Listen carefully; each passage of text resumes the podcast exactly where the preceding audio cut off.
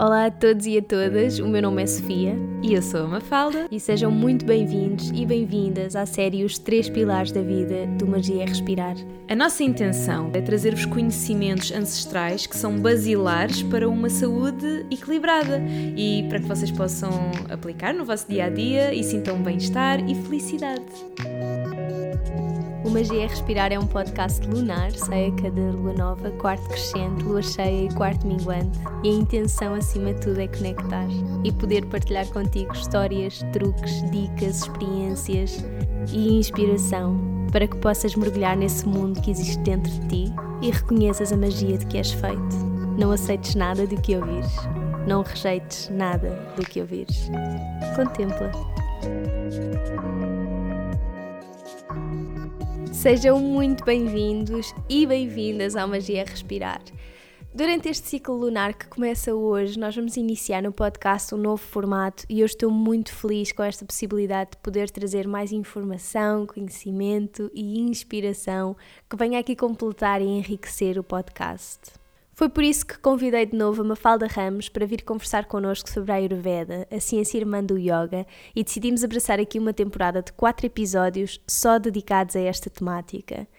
Quero começar por vos agradecer todo o feedback que nos deram e pela inspiração e entusiasmo que nós sentimos depois de publicarmos o primeiro episódio juntas. A vossa motivação fez-nos mesmo mover e eu estou muito feliz por a Mafalda ter aceito mais um desafio em conjunto comigo. Para quem ainda não ouviu o primeiro episódio que temos com a Mafalda, eu vou deixá-lo nas notas do episódio e aconselho a irem ouvir. Nesse episódio, a Mafalda fala-nos um bocadinho sobre o que é, que é a Ayurveda, que público recorre à consulta ayurvédica, o que são os doshas, como trabalhá-los. Deixou-nos uma série de dicas práticas para aplicarmos no dia a dia, de forma a vivermos em maior equilíbrio e muito, muito mais. Por isso, aconselho mesmo a irem ouvir se ainda não o fizeram. A Mafalda é a fundadora da Star Glow Terapias e isto é um projeto que já desenvolve há dois anos e que criou depois de alguns anos a trabalhar na indústria de investigação farmacêutica. E estes anos fizeram-na questionar um bocadinho sobre a necessidade de prevenção, além da cura de doenças e do mal-estar. E foi assim que começou a explorar outras áreas do bem-estar e da saúde e se especializou em Reiki, Ayurveda e aromaterapia. Hoje passa o seu tempo a aprofundar o seu conhecimento dentro destas áreas e a ajudar quem a procura com as terapias ayurvédicas e também a partilhar pedaços do seu conhecimento e sabedoria através do seu blog e redes sociais, inspirando milhares de pessoas a viverem maior equilíbrio e consciência. Nesta série de quatro episódios, a Mafalda vai partilhar connosco os três pilares da saúde segundo a Ayurveda: nutrição, sono e sexualidade. E durante estas semanas encorajamos-te a deixar quaisquer dúvidas e perguntas sobre os temas ou sobre a Ayurveda no geral ou só sobre a vida, mas podes deixar essas perguntas nos comentários do episódio no SoundCloud, nas publicações dos episódios no Instagram, ou mesmo enviar-nos mensagem privada ou e-mail para qualquer uma de nós, para nós podermos responder a tudo isso no último episódio da temporada. Para mim fez todo o sentido criar esta pequena série com a Mafalda, porque desde o momento em que começamos a mergulhar no yoga, nós inevitavelmente falamos sobre a Ayurveda. E mesmo num dos textos mais antigos e mais sagrados da tradição yoga, que são os Vedas, nós encontramos referências à Ayurveda e sabemos que são ciências irmãs e que se devem complementar. Elas devem ser praticadas em conjunto. Tradicionalmente, o yoga é uma prática dedicada à conexão com o divino, à consciencialização da nossa presença em tudo o que existe. É uma prática dedicada àquilo que o próprio nome indica, a uma união pura com a fonte, com a essência, com quem somos de verdade, em conjunto e na nossa individualidade. No entanto, atualmente muitas pessoas procuram e praticam yoga numa busca por equilíbrio e saúde e mais uma vez, tradicionalmente, simplesmente, mas tradicionalmente isso era e é o campo da Ayurveda. E por isso, e para conhecermos melhor esta ciência irmã, temos então connosco aqui a Mafalda. Portanto, sem mais demoras, eu vou-lhe passar o microfone. Olá, Mafalda. Olá, Sofia. Obrigada por esta introdução fantástica e obrigada por me teres convidado para vir aqui outra vez. Obrigada, eu. Uh, antes de começarmos com a nossa minissérie, eu queria agradecer ao feedback. Tu já o fizeste, mas eu também o queria fazer claro. pessoalmente, porque o feedback do último episódio foi mesmo espetacular e. Hum, olha, nem, nem, nem sei bem o que é que hei de dizer. Realmente Quando eu, quando eu decidi mudar a minha carreira, era mesmo isto que eu queria, que era que as pessoas se preocupassem mais com a prevenção e, e que vivessem a sua vida não pensando na pílula mágica que um dia vai aparecer, mas realmente com consciência e conectados e isso. E desde o episódio eu tenho tido imensas consultas de pessoas que se querem simplesmente conhecer melhor e saber como viver em equilíbrio. E, pá, isto para mim é fantástico e enche-me o coração e as mensagens, mesmo das pessoas que não marcaram consulta, as próprias mensagens que eu recebi, olha, foi mesmo espetacular, espetacular e queria agradecer a todos. o tema que nós escolhemos para esta minissérie foram os três pilares da saúde, porque quando a Sofia me propôs este desafio, não é, de fazermos uma minissérie sobre a Ayurveda, eu pensei imenso no tema, porque há tanto no Ayurveda para falar, não é? E é tudo tão interessante, pelo menos para mim, que sou uma croma autêntica é nesta temática. É mesmo que eu ser uma grande croma. És uma grande croma, e, é, e eu, mas eu também acho super interessante. Um, e eu pensei depois. Uh, pensei, mas o que é que a gente fala? O que é que a gente fala? E depois ocorreu-me esta ideia dos três pilares da saúde. Isto é uma das coisas que nós aprendemos no curso, logo no início. Eles são a alimentação, o sono e a sexualidade, tal como a Sofia já tinha descrito na, na introdução, e são, são Assim como os pilares sustentam uma casa, são estes pilares também que sustentam a nossa saúde, tal como o nome indica. Ou seja, vou dar um exemplo prático: se nós tivermos a melhor alimentação do mundo e formos super controlados ou fizermos tudo bem sexualmente, já vamos perceber isso no terceiro episódio. Um, mesmo que façamos esses dois pilares bem, mas não tenhamos uma boa qualidade de sono, a nossa saúde não vai ser boa. Portanto, estes são são aqueles pilares que, independentemente daquilo que nós conhecemos do Ayurveda, nós devemos esforçar-nos por nutri-los e por praticar o máximo possível todos os dias, ok? Então, quando nós gravámos o primeiro episódio, eu não me preparei minimamente, ainda por cima cometi um erro crasso, que foi, uh, enganei-me num nome em sânscrito, e vou já dizer qual é que foi, peço imensa desculpa por isso ter acontecido. Eu disse que a Ayurveda significava uh, ciência da, da vida ou da saúde, porque Ayush significava saúde, mas isto não é verdade, eu estava muito nervosa e enganei-me. Então, saúde é svasta em sânscrito e vida é ayush. E daí a composição desta palavra, ayush mais veda, dá conhecimento da vida, ok? Então eu não me preparei minimamente e acabei por falar um bocadinho com base na minha experiência, nas consultas que eu vou tendo, naquilo que as pessoas me trazem Agora, todos calma, os dias. Atenção, a falda não se preparou minimamente e o episódio ficou incrível. uh, ok, obrigada. Pronto, e desta vez eu pensei numa abordagem diferente. Então, eu peguei nos tratados clássicos do Ayurveda, mais especificamente no Ashtanga Hridayam, que é um dos tratados da Grande Tríade, que é um conjunto de três tratados que são, são, são os principais, não é? São aqueles que são utilizados na base do curso de medicina ayurvédica, etc. E achei super curioso para um texto que foi escrito em 600 depois de Cristo, tem informação tão prática e tão fácil de aplicar no dia a dia que, epá, então e por que não basearmos nos tratados clássicos e depois incluirmos algumas dicas para o dia a dia? Então, pronto, vai ser assim que esta série uh, vai ser construída, ok? Então, neste primeiro episódio, que é o episódio da alimentação, ou ahara em sânscrito, nós vamos abordar as regras básicas de alimentação, que não são só aquilo que se deve comer, não são só os alimentos que estão na moda, ou, ou as comidas vivas, ou as comidas raw, ou o que quer que seja. Não, aqui vamos, vamos mesmo pegar naquilo que dizia nos tratados, que é o que é que significa ter uma boa capacidade digestiva, que alimentos é que se devem ou não combinar, qual é a quantidade certa de alimentos que devemos comer, qual é que é a melhor altura do dia para comermos, e isto tudo varia de pessoa para pessoa, de doxa para doxa, e, e é super interessante e vocês já vão ver. Então, eu acho que era super interessante começarmos por dizer o que é que é o Agni. Okay, eu falo muito no Agni, no meu blog, nos artigos, nas consultas. O Agni, Agni significa fogo em sânscrito e é a força transformadora de alimentos. E é visto como uma força energética superior no nosso corpo, porque Agni também é o deus do fogo.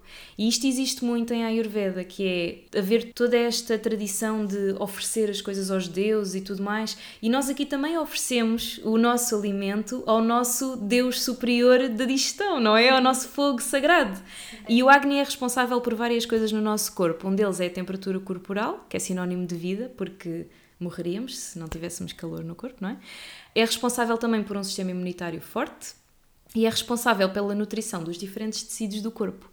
Ou seja, nós temos sete tecidos principais no corpo, segundo, segundo a medicina ayurvédica, são vários, desde as células sanguíneas até ao tecido reprodutor, e é o Agni que é responsável por metabolizar e transformar os alimentos que nós ingerimos e então nutrir esses tecidos. Isto é uma coisa que eu gosto de deixar muito clara nas consultas, explicar isto, que é para as pessoas terem a noção de que hum, ter uma boa musculatura, ou, ou, ser fértil, ou poder dar origem a uma descendência saudável, isto tem muito a ver com aquilo que nós comemos. Porquê? Porque se o Agni não estiver saudável, aquilo que vai chegar aos nossos tecidos também não, não vai ser de qualidade, não é? Então isto é muito importante. E eu acho que esta analogia do Agni ao Deus do fogo, eu acho que isto é, é mesmo muito bonito e, e, traz uma traz todo um ritual muito muito muito mágica à, nossa, à hora da refeição, não é? Nós não nos sentamos para comer, nós sentamos para oferecer algo a esta força que temos dentro de nós que nos mantém vivos. Eu acho que isto é lindíssimo.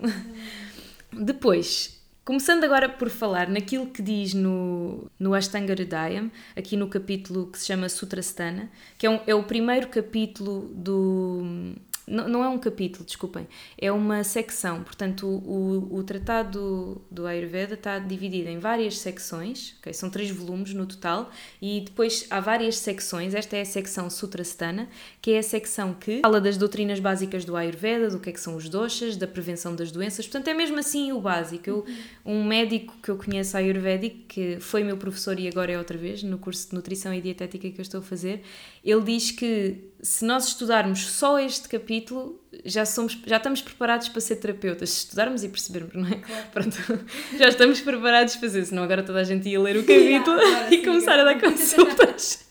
estamos preparados para, ser, para, para ajudar as pessoas e para ser terapeutas. Portanto, é mesmo um capítulo muito completo. Então vamos começar por, por ver o que é que nos diz o Ashtanga Hridaya acerca deste pilar da saúde que é a, a nutrição. Em relação ao pilar do sono e, do, e da sexualidade, ele tem as coisas muito bem discriminadas, ou seja, começa e depois tem uma série de parágrafos e de versos e na questão da nutrição a coisa está um bocadinho mais dispersa, mas eu reuni aquilo que eu achava que era mais importante referir. A primeira coisa que eu vou falar é da incompatibilidade dos alimentos. E agora vou passar a citar aquilo que diz uh, nos, nos versos. Está traduzido por mim, eu, isto é um bocadinho arcaico, portanto eu tentei que a coisa fizesse o maior sentido possível. então, de uma forma sucinta, tudo o que causa agravamento dos doxas sem os expelir do corpo é incompatível. E isto remete-nos para aquela questão de da, da, acumulação dos doxas e do agravamento dos doxas. Ah, eu estou com muito vata, ah, eu estou com muito pita, ok? A acumulação dos doxas é normal e acontece em várias alturas do dia. Por exemplo, o kafa acumula mais de manhã, entre as 6 e as 10. O pita acumula mais entre o meio-dia e as 2 da tarde, etc. Depois temos as estações do ano também. As estações mais molhadas e frias acumulam mais kafa. Isto tudo é normal, ok?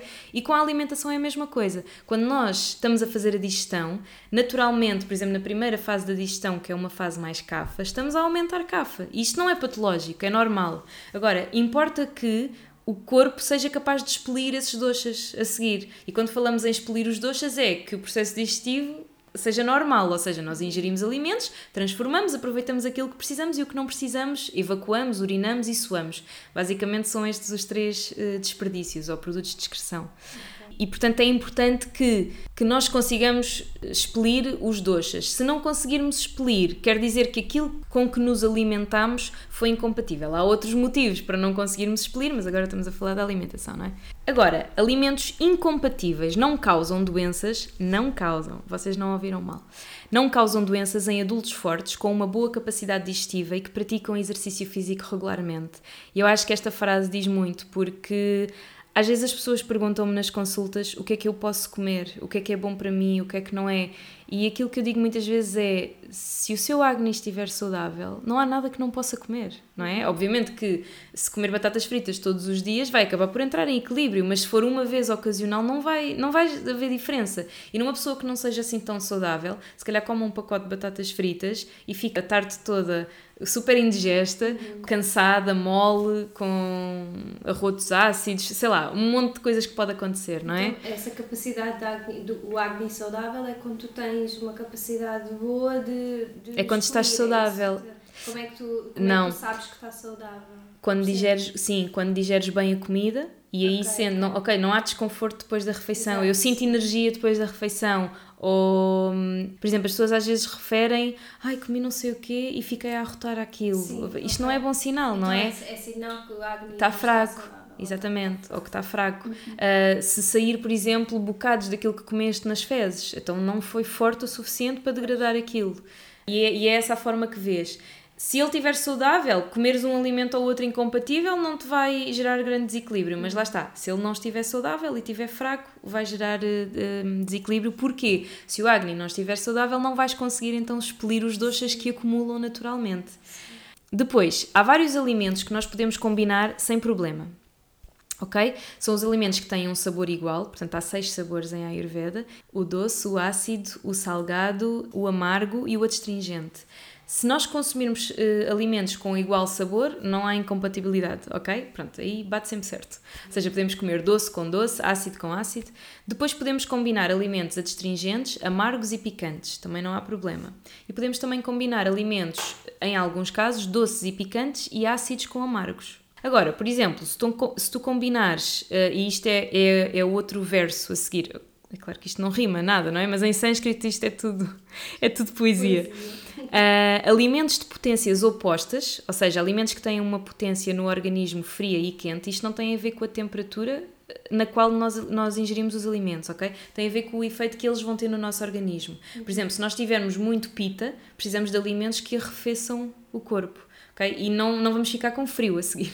Por exemplo, os coentros são muito frescos, então são muito indicados para quem sofre de azia e úlceras e coisas desse género que, que são problemas, problemas pita.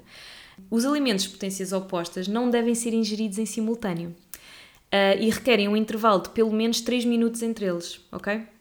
Com base nestas combinações e, e, nos efeitos secundários que podem ter os alimentos incompatíveis no nosso corpo, eu vou passar aqui a citar, agora não o Vagbata, que foi quem escreveu aqui o Ashtanga Hridayam, mas sim o Dr. Marda, que tem sido meu professor, que é alimentos de potências opostas, ou seja, frios e quentes, e isto não tem a ver com eh, ficarmos com frio ou com calor a seguir, ok? Tem a ver com o efeito que esse alimento vai ter no nosso corpo, se vai ter um efeito refrescante, ou seja, se vai equilibrar pita, como é o caso dos coentros frescos, que equilibram bastante, bastante pita, ou se vai ter um efeito quente, como é o caso do gengibre, que nós comemos gengibre fresco e ficamos com um apetite gigante, porque aquilo realmente aquece bastante o, o organismo.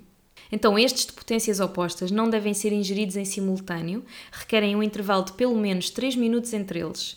Ou seja, se quisermos consumir coisas com potências opostas na mesma refeição, fica uma no início da refeição, a outra se calhar já pode ser ali a meio ou, ou no final. Uhum. Pronto, se for assim não, não há grande crise.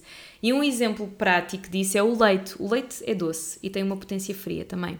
E o leite não se deve combinar com alimentos ácidos nem com sal. Porquê? Porque vai talhar ok? E isto, segundo o Ayurveda, quer dizer que fica impróprio para consumo. Uhum. Então, por exemplo, com o iogurte já não há este problema, porque ele já não vai talhar, não é? Já está talhado, mais ou menos, pronto, sim, por assim sim. dizer. Eu acho, eu acho, agora aqui um à parte, que é eu acho que isto no Ayurveda é tão interessante porque é tudo super prático, não é? Às vezes, quando estamos na dúvida, é só pensar, é tão intuitivo, uhum. não é? Então, se vamos pôr uma coisa e o leite vai ficar feio porque fica tudo separado, epá, não, não está bonito, não é bom, não é? Porque, porque é tudo, sei lá, é tudo um processo e eu acho isto fantástico. Um, depois, em relação a, combina a combinações saudáveis que se podem fazer dos alimentos, eu vou deixar aqui uma Porquê? Porque muitas pessoas na consulta uh, referem que gostam muito de comer saladas e coisas cruas e realmente isso não é uma coisa muito aconselhada no Ayurveda, a não ser, lá está, que tu tenhas um excelente fogo digestivo e um Agni super saudável, que é, na questão das saladas cruas, Deve-se temperar sempre uh, as saladas com quatro ingredientes. E não, são, não é escolhermos só três ou só dois, ok? São estes quatro, que é azeite, vinagre, sal e pimenta.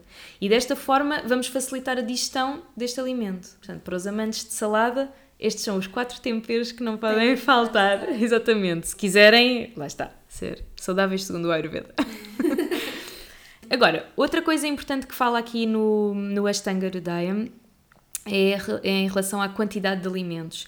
Não é segredo nenhum que nós vivemos numa era de abundância, não é? E às vezes quando os nossos pais ou os nossos avós nos dizem então mas tu vais sair de casa sem comer, mas, mas não, nós não vamos morrer à fome, felizmente, não, não, quer dizer, nós temos tanto alimento, não é? Aquilo que nós comemos dava para nós sobrevivermos durante um mês, se calhar temos muitas reservas, nós estamos numa era que somos todos tartarugas, pronto, podíamos hibernar durante quatro meses, isto estou agora a inventar, não sei se poderíamos estar quatro meses sem comer, acho que não, mas isto realmente para dizer que nós que nós temos comida a mais, nós comemos mais do que aquilo que precisamos. E no outro dia o Dr. Marda disse uma coisa. Eu refiro muito o Dr. Marda porque realmente ele é um exemplo para mim e eu tenho aprendido imenso com ele. Ele no outro dia dizia uma coisa que é as crianças, é assim, por um lado ainda bem, não é? Porque nós não queremos nós não queremos que os nossos filhos passem fome, mas é importante nós sabermos o que é fome, porque o organismo só está verdadeiramente preparado para digerir uma refeição se nós tivermos fome. Uhum. E muitas vezes nós perguntamos: ah, eu não sei se é fome ou vontade de comer. Pois, porque nós, nós desde crianças não sabemos o que é ter fome. Antes de nós termos fome, os nossos pais já estão ali: queres um iogurte, queres um pãozinho, queres uma frutinha. É, é demais, não é? É tudo um excesso. E então, esta parte da quantidade de alimentos acho que é, acho que é muito importante também referir. E então, o Ashtanga, no Ashtanga Hridaya, o Vagbata diz assim: Uma pessoa deve consumir a quantidade apropriada de alimentos, pois esta é a ativadora do Agni. Ou seja, não é nem comermos de menos nem comermos de mais. A quantidade certa vai ser a nossa força motriz. Seja, isto depois é um círculo vicioso que se cria entre o Agni e a comida que nós comemos, o Agni e a comida, ok? Ou seja, tanto nós precisamos do Agni saudável para digerir bem a comida, como é a comida que nós comemos que vai nutrir essa Agni saudável. Portanto, isto está tudo interligado. E depois diz assim: o consumo de uma quantidade insuficiente de alimentos não promove nem a força, nem o crescimento, nem o vício, a vitalidade, e torna-se a causa de todas as doenças com origem no Doshavata.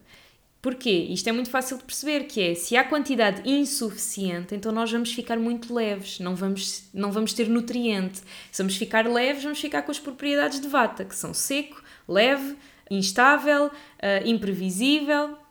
Por outro lado, o consumo excessivo de alimentos produz um aumento rápido de todos os doxas. Pronto. E nós queremos estar ali no meio termo, não é? Claro. Depois, outra coisa que também diz, que eu acho muito interessante, que é para além da ingestão excessiva de alimentos, estão identificadas outras fontes de toxicidade para o organismo, tais como a ingestão de alimentos que não se gosta. Eu acho que isto é incrível, porque nós somos obrigados a comer imensas coisas que não gostamos a nossa vida toda, uhum. e é óbvio que o processo digestivo não é só uma coisa como é que eu ia dizer? Não é só uma coisa química, uma reação bioquímica que está a acontecer também é, mas é muito mais do que isso. É outra vez aquela questão: nós estamos a oferecer algo ao nosso corpo. Como é que nós ofereceríamos algo que não, que não gostamos a alguém que amamos? Claro que não. Então nós também vamos querer dar aquilo que queremos a nós, não é?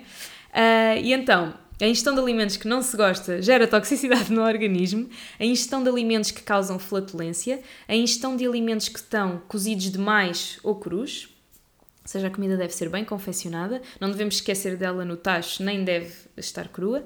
Alimentos que não são fáceis de digerir também não devem ser, também provocam toxicidade. Alimentos que são secos, muito frios ou que se encontram contaminados e alimentos que causam a sensação de ardor durante a digestão. E eu acho que este último ponto é muito interessante porque hum, isto é uma das coisas que as pessoas podem perguntar a elas mesmas quando pensam: será que isto é bom para mim? Será que não é? Que é que sensação é que eu tenho a comer isto? Uhum. Que, ok, tirando aquela sensação de prazer que a droga também dá, não é? Pronto. Aí às vezes as coisas sabem muito bem, mas depois a curto, médio prazo nós sentimos que nos faz mal. Mas realmente é ok, eu sinto-me bem com isto, por exemplo, ah, isto causa-me imensa flatulência, ou fico sempre com a barriga inchada depois de comer isto, mas continuo a comer porque alguém me disse que era saudável. Isto não está certo, não é? Nós temos que ouvir o nosso corpo. E depois, outro fator aqui que eu acho super interessante, a sério, isto é, é uma coisa atrás da outra, eu, eu adoro falar sobre isto. A ingestão de comida por pessoas perturbadas emocionalmente, com dor, raiva, etc., também não é bem digerida. Então, quando estamos frustrados, quando estamos enraivecidos, quando estamos de luto, quando estamos com dor, aquela coisa do tu tens que comer, vais ficar fraco. Não, se eu comer agora, isto não vai ser digerido, eu vou gerar toxicidade no meu organismo. Eu preciso é de dar o espaço todo que o meu corpo precisa para lidar com esta situação. E há uma coisa, isto diz-se muito em Ayurveda, que é, estás triste, não comas. Aquela questão dos almoços de negócios, jantares de negócios, também não é importante, porque não é adequada, porque ao fim e ao cabo nós estamos ali, não estamos focados no nosso alimento, não é? Estamos ali a discutir um assunto que provavelmente vai determinar a vida da nossa empresa ou, de, ou do que quer que seja, não é? E, e é óbvio que não estamos preocupados com a comida. Portanto, o que é que vai ser daquele alimento quando entrar no nosso corpo? Vai ser. Pronto, não, não vai ser. Pronto, é um bocado isso. Agora, regras para uma boa alimentação, também descrita por Vagbata no Ashtanga Hridaya. Os alimentos devem ser ingeridos em horários apropriados e devem estar limpos, ser adequados à saúde da pessoa, oleosos, quentes e fáceis de digerir. A pessoa deve estar focada na sua refeição, que deve conter os seis sabores, com predominância do sabor doce. A ingestão dos alimentos não deve ser nem muito rápida nem muito lenta. Eu ainda não prossegui com as restantes regras, mas eu acho que só isto já melhora a vida de muitas pessoas. Uhum. A refeição deve ser tomada após o banho. Não quer dizer que somos obrigados a tomar banho antes de comer. É assim, havia muito aqui esta questão. Imagina, yeah. Sim, havia muito esta questão nos tratados, porquê? Porque antigamente, primeiro, a probabilidade da comida estar contaminada, não é estar contaminada, hoje temos muitos contaminantes, mas de outra, de, de, outra natureza, não é? Mas na altura, a probabilidade da comida estar suja, não é? Era muito maior, estar suja com terra ou estar suja porque, porque, suja porque teve no chão. Uh, e por isso é que ele também há aqui muito esta referência às coisas estarem mais limpinhas e não haverem contaminações, é, é, era um bocadinho mais nessa natureza. Mas é claro que podemos aproveitar também e transpor para os dias de hoje. Sim, sim. Um, e a questão aqui do banho e de lavar os pés e as mãos e tudo mais, porque também está ali outro ponto que é lavar os pés, as mãos e o rosto. É o banho, os pés, as mãos e o rosto. Isto é porquê? Porque antigamente, neste tempo, também se comia muito sentado, descalço, comia-se com as mãos, não havia talheres, então havia muito uma preocupação e lá está, nós vamos querer receber o nosso alimento e oferecê-lo ao Agni, não é? Eh, queremos que ele esteja o mais puro possível, o melhor possível, então não vamos querer conspurcá-lo, por assim dizer, passa a expressão. E aqui na questão do banho também é um bocadinho que é tem, isto tem a ver com a rotina diária e eu escrevi um artigo, eh, eu não me lembro se falamos deste artigo no, no episódio, no outro episódio, mas se tiverem interesse podem ir ler lá o blog da Star Glow, que é sobre a rotina matinal. E a ordem que o, que o Ayurveda descreve, e também está neste, neste tratado, da rotina matinal é que primeiro devemos, bem, primeiro devemos limpar o corpo, evacuação, urinar, nanana. Depois devemos fazer o exercício físico. A seguir ao exercício físico devemos fazer a automassagem, olear o corpo e depois é que devemos tomar banho. E só então é que vem a primeira refeição do dia, ok? E aqui esta questão do banho vem muito aí. Não devemos tomar banho depois de, estarmos a, de termos tomado a refeição. Porque pronto, aí pode perturbar aqui a questão a questão digestiva. Porquê? Porque o banho aumenta um bocadinho cafa, porque ele é muito nutritivo, especialmente se for um banhinho de água, de água, de água morna. Uh, é muito nutritivo e dá muito conforto, então fazer isto depois de, da refeição podia atrasar um bocadinho a digestão e pronto, e então uh, o banho acaba por, por aparecer aqui um bocadinho por causa disso. Devemos ter uma boa sensação de fome antes de tomar a refeição e isto remete um bocadinho para aquilo que eu estava a falar há pouco de temos que sentir fome, temos que saber o que é fome, não é? Não é estar uma semana sem comer, mas realmente temos que sentir quando é que o nosso corpo precisa de alimento. Devemos ter estado sentados em silêncio e, e, isto é um bocadinho aquela questão do limpar a mente, porque se a mente estiver perturbada, como, como dizia no outro verso, no outro sutra, nós não vamos conseguir digerir de forma eficiente. E eu acho que fazer uma meditação, nem que seja de um minuto, nem que seja agradecer o alimento, não é? Acho que isto já é, já é um silêncio espetacular. Eu ensinei ao meu sobrinho Obrigada, Mãe Natureza, por pôres esta papinha à minha mesa. E ele adora isto e diz sempre que antes de comer. Eu achei que era, era, era um sutra. Boa. Eu acho que isto era um bom sutra, ou um bom verso para ele aprender e transmitir e pronto. E, e é também uma forma de. É uma forma. É, é, um, é, quase uma âncora, não é? Ok, nós vamos começar a comer, não é? E isto acaba por, por servir de ancoramento, para estarmos presentes naquele momento.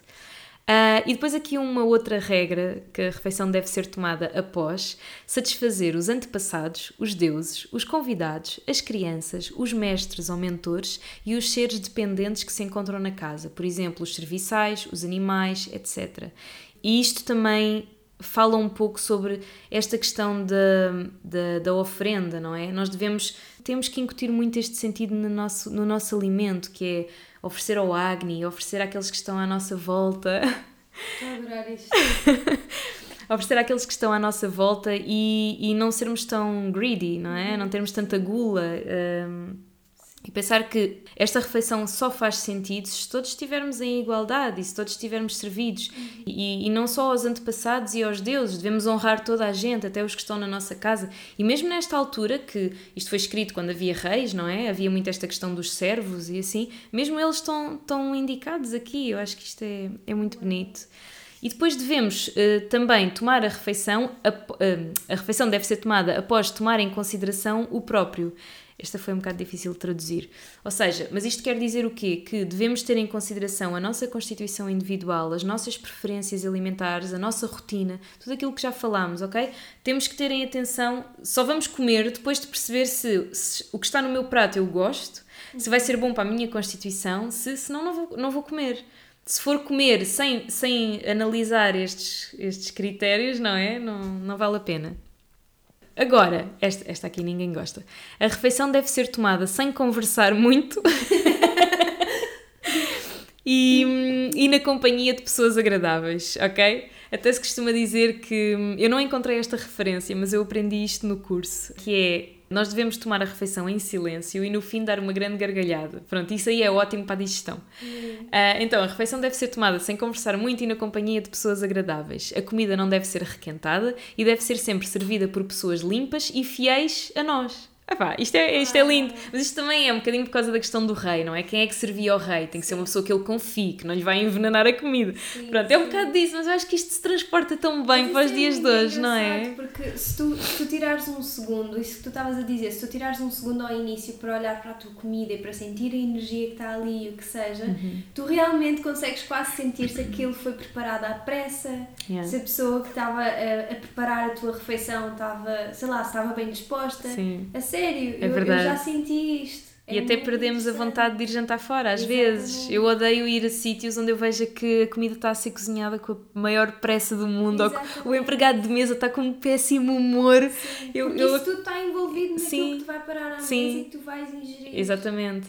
E por acaso uma coisa que eu costumo fazer várias vezes, e foste tu que falaste nisso num episódio, não me lembro qual é que foi, talvez tu te lembres, que foi uma coisa que acho que tu aprendeste, ou que tomaste consciência na primeira formação de yoga que fizeste, que é uhum. olhar para o alimento alimento, foi um professor qualquer teu que sim, te ensinou. Sim. Olhares para o alimento e pensares o caminho que cada um daqueles alimentos fez até chegar ao prato, não é? Isto é uma ótima meditação, conecta-nos imenso com o nosso alimento e faz-nos logo perceber se isto é bom para mim ou não. Quando nós realmente começamos a pensar na origem das coisas, não é? Uhum. Há imensas coisas que a gente logo à partida exclui uhum. e não quer colocar dentro do nosso corpo.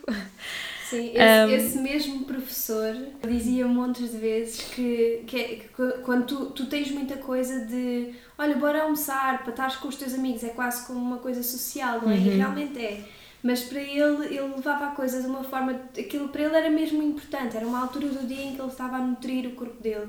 E então, às vezes, quando os amigos, ou que seja, diziam: Olha, bora, bora juntar-nos para tomar um pequeno almoço ou para almoçar, ele ia, mas enquanto estava a comer, era, espera agora estou a comer. Tipo, e yeah. pedia aos amigos para se calarem enquanto está a comer. Pedia, deve pedir, não sei. Sim. É uma coisa muito presente nele. Espera aí, agora estou a comer, deixa-me acabar e yeah. depois conversamos. Isso é, isso é honrar completamente o alimento, não é? Imagina, imagina a felicidade daquele Agni. Uhum. é um espetáculo. Uhum, mesmo. Ok. Agora, Outra regra da alimentação: se dividirmos o estômago em quatro partes, duas partes do estômago, ou seja, metade da sua capacidade, deve ser preenchida com alimentos sólidos. Uma parte deve ser preenchida com líquidos e a outra parte deve ser deixada livre para o ar que vai ser gerado durante a digestão, um bocadinho à semelhança da máquina de lavar a roupa. Deve sempre ter um. um não devemos enchê-la ao máximo porque a roupa precisa de espaço para lavar corretamente. Boa dica. Yeah. E depois há uma ordem eh, pela qual se devem consumir os alimentos numa refeição. Então, já tínhamos visto que devemos consumir os seis sabores, mas uh, no início da refeição devemos ingerir os mais pesados. Porquê? Porque aí é também quando. Também tem a ver com, com a ordem como a digestão é processada e com, com a força do nosso Agni, não é? Quando nós iniciamos uma refeição, se tivermos fome, que é o que deve ser, temos o Agni mais forte. É o mesmo que temos a lareira ali no fogo máximo, não é? Ou então o, o tacho está com a panela a ferver, on fire, completamente, e metemos lá algo, a primeira coisa que pusermos lá, especialmente para quem cozinha carne, vê isso. O primeiro pedaço de carne que metes na água fica logo de outra cor, porque é o primeiro a ser, a ser cozinhado. Então, o doce e o adstringente, que são os mais pesados, devem ser no início. O picante e o amargo, que são os mais leves e os que geram mais vata, devem ser no final. E o salgado e o ácido é em qualquer momento da refeição. Portanto, por exemplo, se tivermos um prato com arroz, legumes, eh, alface ou não, não importa, salada ou não, não importa, e depois tivermos, por exemplo, um chutney, que é picante, o chutney vai sendo consumido ao longo da refeição. O arroz, idealmente, devia, devia vir primeiro, não é? E depois, por fim, devíamos consumir as coisas mais leves, os vegetais, e é um hábito que as pessoas criaram, que é não, tenho que me saciar primeiro. Não, é assim, quando nós nos sentamos à mesa, já temos a nossa refeição pronta, e o nosso prato já está constituído. Esta coisa de ir buscar mais ou ir, temos de ter muita consciência quando fazemos isto, porque provavelmente já vamos estar a ceder ao nosso, o nosso limite. Já estamos a estar a overeating. E a mesma questão com a sopa, que é, nós temos muita tendência de consumir a sopa, por exemplo, uma sopa de legumes, um creme de legumes, que nós fazemos muito cá em Portugal. Esta deve ser no final e não no início. Porquê? Porque este é um alimento líquido e no início devemos consumir os sólidos. Porquê? Porque senão, quando formos começar com as coisas mais hardcore, não é? As coisas mais sólidas e que temos que mastigar melhor e mais difíceis, já vamos ter ali o estômago semi-preenchido ou mais cheio com líquido e, e isso já vai dificultar um bocadinho mais. Então, se for uma sopa de legumes, um creme de legumes, deve ser no final. Mas imagina que é uma sopa de carne, ou uma sopa de peixe, ou uma sopa com lentilhas, uma, uma coisa que, é, que já quase ela por si é a refeição, não é? Uhum. E aí podes consumir no início. Ou seja, se fores comer só sopa e, e depois comer um chutney ou qualquer coisa assim, pronto, aqui, aqui é um bocadinho diferente. Uh, agora é uma questão que muita gente coloca. Pode-se beber à refeição? Sim. E há várias formas de beber também. Se nós bebermos antes da refeição, vamos perder peso. Se bebermos após a refeição, vamos ganhar peso. E se bebermos durante a refeição, vamos estar a auxiliar a digestão. Obviamente que isto não é beber Coca-Cola nem refrigerantes. Pronto. Ah, há vários, por exemplo, o buttermilk, que em, em sânscrito é o takra, que é aquela bebida feita com iogurte e cominhos e que servem muito nos restaurantes indianos. Ou, algum, em alguns sítios chamam o lassi salgado, ah, uh, que, é, que é muito bom.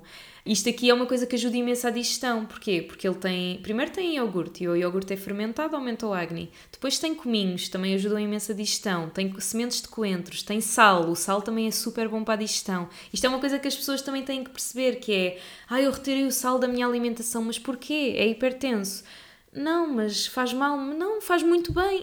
Ajuda a digerir. O que faz mal é comer alimentos tipo batatas fritas, coisas processadas, salgadas. Agora, pormos sal na nossa comida é o melhor que podemos fazer. É mais uma coisa que está a ajudar o nosso, o nosso fogo digestivo.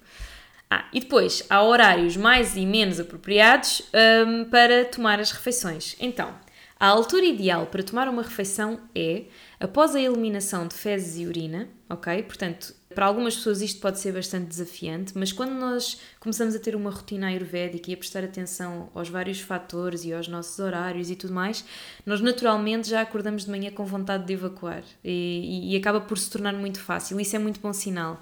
Quando temos vontade de evacuar só quando acabamos a refeição, já não é tão bom sinal assim. Pronto. Uh, e já, já podemos precisar de alguma ajuda. Mas após a eliminação das fezes e urina, quando a mente está limpa, não afetada por emoções, quando os doxas circulam natural e devidamente, eh, porque os doxas estão sempre em movimento no nosso corpo, não é? Eh, e não, devem, não deve haver bloqueio, eh, eles devem conseguir, especialmente o vata, que é movimento no nosso corpo, não é? Ele deve, deve ter a possibilidade de fluir e nunca encontrar um bloqueio, porque se ele encontra um bloqueio, ele vira-se para dentro e vai gerar desequilíbrio dentro do organismo. Portanto, uh, a obstipação e a prisão de ventre trazem muitos problemas também por causa disso, porque depois o vata vai, vai estragar tudo lá dentro porque ele não consegue sair. Quando os arrotos são puros, sem cheiro nem sabor, isto é uma boa forma das pessoas que que se estiverem a questionar, mas como é que eu sei se é fome verdadeira, ok? Quando arrotamos e nos soube a refeição anterior, ainda não estamos preparados para a nova refeição. Mas se estivermos a ficar com fome e arrotamos e, e, vem sem cheiro nem sabor, isso já é ar que se está a criar no estômago. Então, sim, estamos a precisar de alimento, bora lá! Quando a fome é verdadeira, lá está, esta é uma das formas de ver se a fome é realmente verdadeira. Quando os gases se movem com facilidade em direção descendente, porque nós criamos ar e gases ao longo da nossa, da nossa digestão, tanto no estômago como nos intestinos, e se eles, se eles lá está, se eles mantiverem este ciclo natural de sair, tudo bem também. Quando a atividade digestiva está aguçada, quando sentimos que, que o Agni está forte, à espera de comidinha, quando os órgãos dos sentidos estão a funcionar devidamente, e toda a gente já deve ter reparado que se estivermos com o nariz entupido ou se tivermos a língua cheia de aftas, a refeição não vai saber da mesma maneira. Uhum. E quando o corpo está leve também, portanto, se nós estivermos a sentir-nos pesados ou. Depois a sensação de peso também pode vir de várias. De várias pode ter várias origens. Nós podemos nos estar a sentir pesados porque fizemos uma refeição pesada, mas aí vamos ter mais do que este sinal. Além de nos sentirmos pesados, ainda vamos estar a arrotar a refeição anterior. Uhum. Mas pronto, estarmos leves é uma boa é uma boa forma também de ver se o nosso corpo está a precisar de comida ou não. Claro que as pessoas que são mais vatas, especialmente que estão desequilibradas, vão sentir-se muito leves, não é?